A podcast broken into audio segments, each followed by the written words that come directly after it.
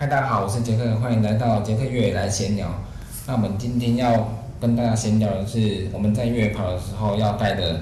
另外一个很重要的东西就是水，我们的水要怎么喝，还有要如何的补水，这个在越野跑上面也很重要。一般我们在路跑的时候，我们喝的水都是正常的补充，在越野跑的时候，你的补充可能是要路跑的两到三倍。为什么呢？因为在平路上路跑，那我们喝我们平常习惯的水量。那到山的时候，因为山的坡度都是不同的，每一个坡度都会让你的流汗量增加很多，前进的距离也没有多少，但是却可以流很多汗，所以我们必须不停的补水。如果在比的时候，我们一小时以内最好是可以每二十分钟就补一次水。当我们很专心在越野跑的时候，有时候你可能会发现已经过了两小时，但是你还没喝进一滴水，这样是对后面的比赛会影响比较严重的。如果补水不够的话，天气又太热，你可能马上没多久你就会抽筋的。所以我们最好是在每个小时之内可以。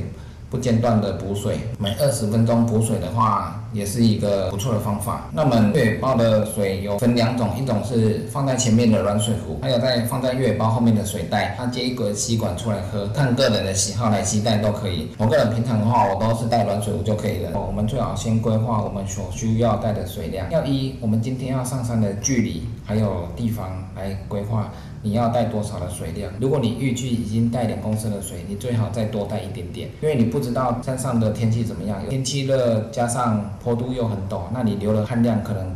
就是平常爬山的好几倍，所以你可能会在不知不觉中把你的水都喝完。所以最好就是在你预估的水量之后再多带一点点。但是因为我们在越野跑的时候，我们也不可能带很多的水。在行程规划上看附近有没有可以下山的地点去补充水分。下山如果可以找到便商店、杂货店或者一些庙，它都有水可以让你补给，这也是蛮重要的一点。如果你真的在山上里面水的话，有溪水的话，现在很多软水壶它的头会有过滤管，可以装一点溪水来喝。因为在山上，如果你没水的话，就很难再前进。那我再跟大家分享一下，比如说我们跑阳明山十五连峰，我们一开始从剑潭捷运要上去之前，我们就要把水先带好。上到上面的话，哪里可以补水？晴天康游客中心就可以补水，还有下冷水坑有个中心也可以补水。上七星山过小油坑之后。小阿克那边的游客中心也可以补水，再往前到二子坪。如果你在二子坪之前就没有水，那你就可以先到二子坪去补水。那补水之后，你就上阶梯上大屯山主峰，然后再下到大屯西峰、南峰，再下到青天宫。青天宫也有饮水机可以补水，所以我们要事先规划我们的行程是很重要的。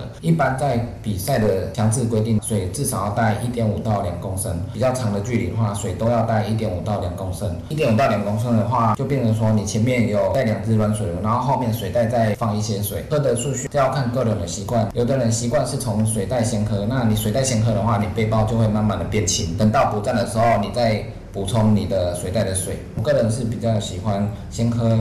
软水壶的水，软水壶喝完之后不够之后再喝水袋的水。先喝软水壶，到补站的时候，你可以软水壶拿下来直接就装水，或者是装一些其他的运动饮料或者汽水都可以。水袋的水，如果到每个补站你都要把背包脱下来的话，那会打乱你的节奏。我个人觉得比较麻烦，而且如果不站在高海拔的地区，脱背包也会很冷。